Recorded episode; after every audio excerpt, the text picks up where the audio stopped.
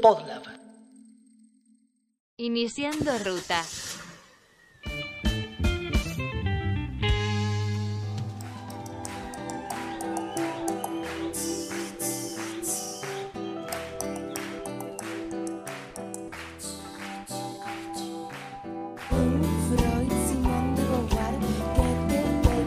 Esa cumbia intelectual.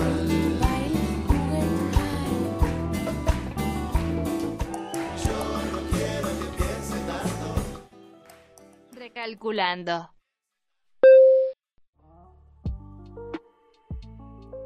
Recuerdo que a fines del año 2016, cuando se toma el polo científico tecnológico en, en Palermo, empezó toda esta cosa de los trolls atacando sobre todo a los que hacían algún tipo de investigación en el área de culturas populares, redes sociales, eh, cine, televisión, etc.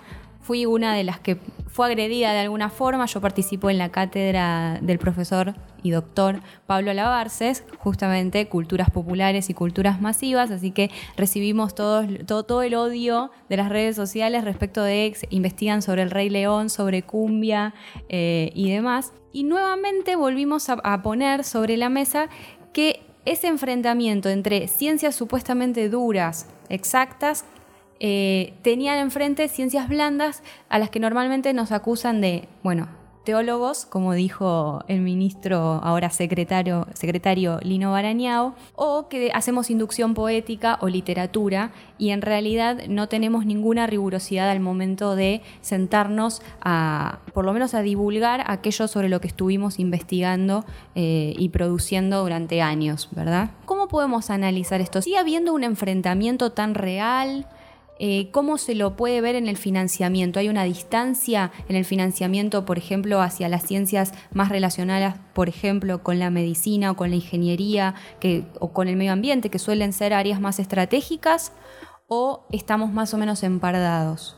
Mira, eh, la verdad que creo que es uno de los tantos debates estériles y absurdos que se plantean en la agenda pública y me parece que el macrismo vino a construir sobre eso, ¿no? Esa desorientación, enfrentó al investigador con el emprendedor, puso las ciencias duras versus las sociales. La verdad que es un absurdo.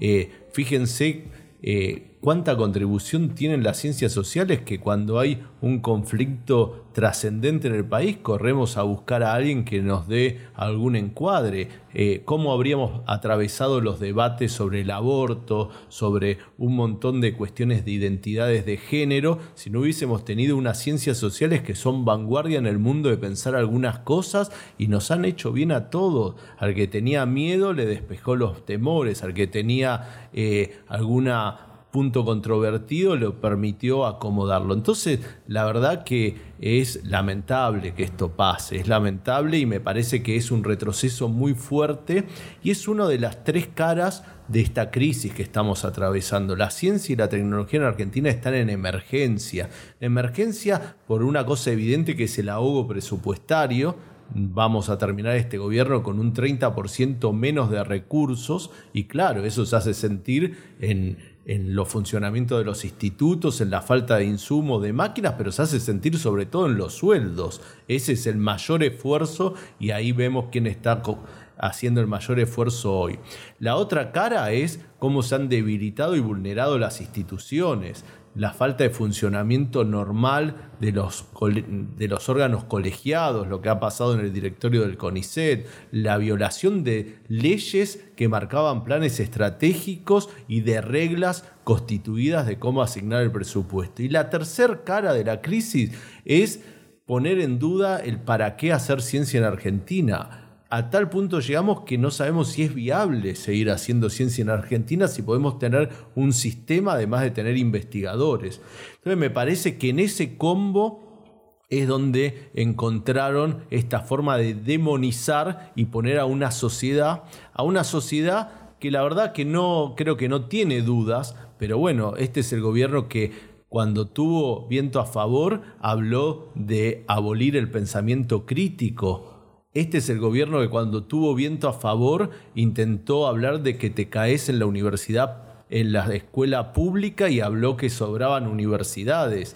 Entonces, esos fueron los años, me parece, dorados del discurso macrista inicial. Hoy la realidad económica les ha obligado a retroceder en todos estos aspectos. Pero me parece que no es una discusión de la sociedad argentina, fue una artilugio para hacer pasar un ajuste. La sociedad argentina es la que ha defendido durante décadas la universidad pública. Si hay algo que no se puede recortar, si hay algo que no se puede poner en duda, es la gratuidad en el acceso a la universidad pública. Entonces nosotros necesitamos también que la sociedad, y creo que se ha confirmado en gran medida que la sociedad pública entienda que ciencia y tecnología genera bienes públicos que son claves para la movilidad social, para la transformación de las estructuras que tenemos. Entonces a mí me parece que cuando uno se plantea proyectos grandes, como miren el riachuelo, tenemos que ir y, o sea, pensando una política de ciencia y tecnología, como alguna vez hablamos, que no sea la comodidad de Palermo y las fotos con los premios eh, internacionales de los científicos, sino que sea un ministerio, un área que cruce y vaya a buscar problemas, vaya hasta Riachuelo ¿Cómo lo vas a resolverlo? tenés que resolver, obviamente, con biólogos, con ingenieros que vean esa agua contaminada, pero también con las ciencias sociales acompañando a entender por qué desde la antropología hay gente que vive en la basura, en las peores condiciones y no se quiere ir, sufre de desarraigos y se va. ¿Cómo hacemos con la industria para que se reconvierta? ¿Cómo hacemos con tantos temas que tenemos ahí de las ciencias políticas? Una cuenca que tiene tantas jurisdicciones y no puede tomar una decisión. Entonces, los problemas exigen y, invitan a todos a pensarlo. Y esto es una cara que tenemos que mirar porque es la cara que además defiende cosas valiosas como nuestros recursos naturales fue la ciencia, fueron las investigaciones las que permitieron que crezca 37% el mar argentino en estos años, porque Naciones Unidas reconoce soberanía hoy a partir que vos muestres que hay una continuidad de flora y fauna eh, en el lecho marino pero sin las ciencias sociales que entienden la geopolítica, que diseñan la estrategia, esa gente no hubiese ido a investigar eso. E incluso, perdón, e, e incluso se me ocurren otros ejemplos, porque cada vez que hablamos de la cultura de las barras bravas y hay que entender cómo funcionan las barras bravas y cómo se organizan, y ahí vamos a buscar a los sociólogos y sociólogas que están investigando eso, o otras, otras disciplinas. Cuando hablamos de las villas, como bien decías vos, para el caso del camino de Sirga, ¿no? del riachuelo, tenés el mismo problema si querés urbanizar un, barrio de, emergencia o, una villa. Eh, tenés que entender cómo eh, se estructura la población que vive ahí. Y de la misma manera, cuando hablamos de fenómenos de pobreza, de marginalidad social, tenés que recurrir a estas cosas a, otras disciplinas. Y de élite económicas también, y de geopolítica, y, cómo integramos a, migrantes, eh, y cómo recuperamos los que han emigrado de Argentina. Digo, en el último recital del Indio Solari, en Olavarría, que fallece uno de los asistentes, corrieron todos a buscar la opinión de Pablo Alabarces. Pablo siempre lo dice, cada vez que se muere alguien en una cancha, me llaman de todos los medios, de todas las radios, pero nunca me llaman del Estado para ver qué política podemos hacer para mejorar, por ejemplo, la seguridad en las canchas. Me llaman de Colombia, me llaman de otros países, me aplauden todos, pero después a la hora de hacer esas políticas no. E incluso tiro nuevamente el, tópico que había sido más polémico, esa cosa de, bueno, están analizando eh, cómo influye el Rey León, ¿no es cierto? Y uno se ríe, pero digo, son las cosas con las que toda una generación ha crecido.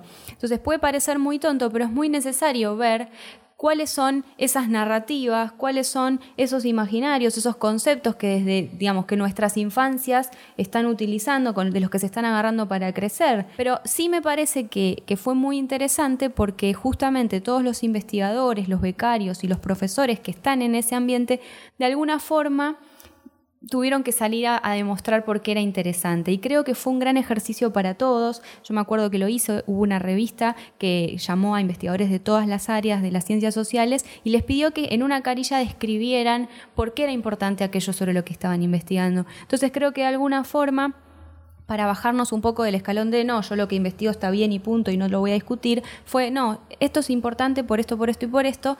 Eh, te muestro que la ciencia tampoco es algo tan difícil y tan alejado y por qué verdaderamente puede ser beneficioso lo que yo estoy investigando. Creo que en ese sentido eh, aportó. Y sin embargo, el problema que tenés es que y acá voy a citar a Fernando, que alguna vez lo, leí decir que hoy la crisis del sistema científico tecnológico en Argentina es una triple crisis. ¿no?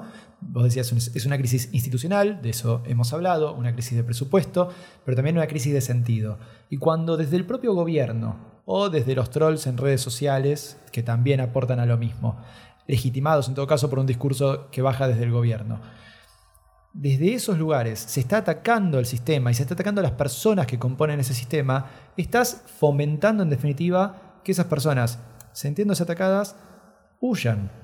Y entonces lo que en algún momento se conoció como fuga de cerebros, una frase triste porque no, se fugan solo los cerebros, se fugan historias completas de vida, se fugan personas enteras con sus cuerpos enteros. Apuestas de un país, de una sociedad también, ¿no? Claro, en, en, las cuales el país ha invertido un montón de recursos y, se van y esos recursos son aprovechados por otros países, otras empresas en otros países.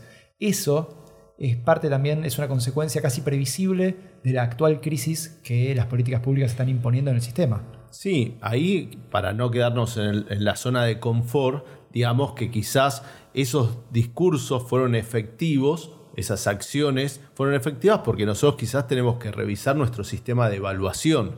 Quizás la evaluación es una evaluación entre la propia comunidad, entre pares, y no salimos a contarle a la sociedad qué estamos haciendo, de qué manera esto discurre el conocimiento hasta soluciones. No sé, eh, hablabas vos de la cultura. Fíjense, Inglaterra hoy es un país que exporta básicamente intangibles. La cuna de la revolución industrial hoy exporta intangibles. ¿Saben la contribución importantísima de la BBC a que todas esas consultoras, esa gente que entiende su momento, entiende su sociedad, si no, no podés generar bienes culturales, no podés generar películas, series, etc. O sea, si quieren, hasta tiene un hilo conductor hasta lo económico. No es solo llamar a Rita Segato porque estamos eh, preocupados por las cuestiones de género. Tiene hasta un hilo conductor económico. Lo que pasa que, y, quizás incluso alentado por este gobierno que dice pararse en esas referencias, pero bueno, no construye de ninguna manera. Y Argentina tuvo un proyecto emblemático como Canal Encuentro y Paca Paca, que fue cuna y escuela de cientos de personas que aprendieron técnicas avanzadas de narrativa, de digitalización, etc. Eso es conocimiento, eso es innovación, eso es estar en la frontera. Este gobierno vino a barrer con todo eso y la verdad quedaron truncos muchas historias personales y en especial un proyecto, digamos, de país que estaba expresado en eso. Recalculando está integrado por Martín Calos y Ana Clara Ascurra Mariani en la conducción, con producción de Podlab. ¿Te gusta lo que hacemos? Entonces deberías seguir a Podlab en las redes. Los encontrás como arroba podlabmedia en Instagram, Twitter y Facebook.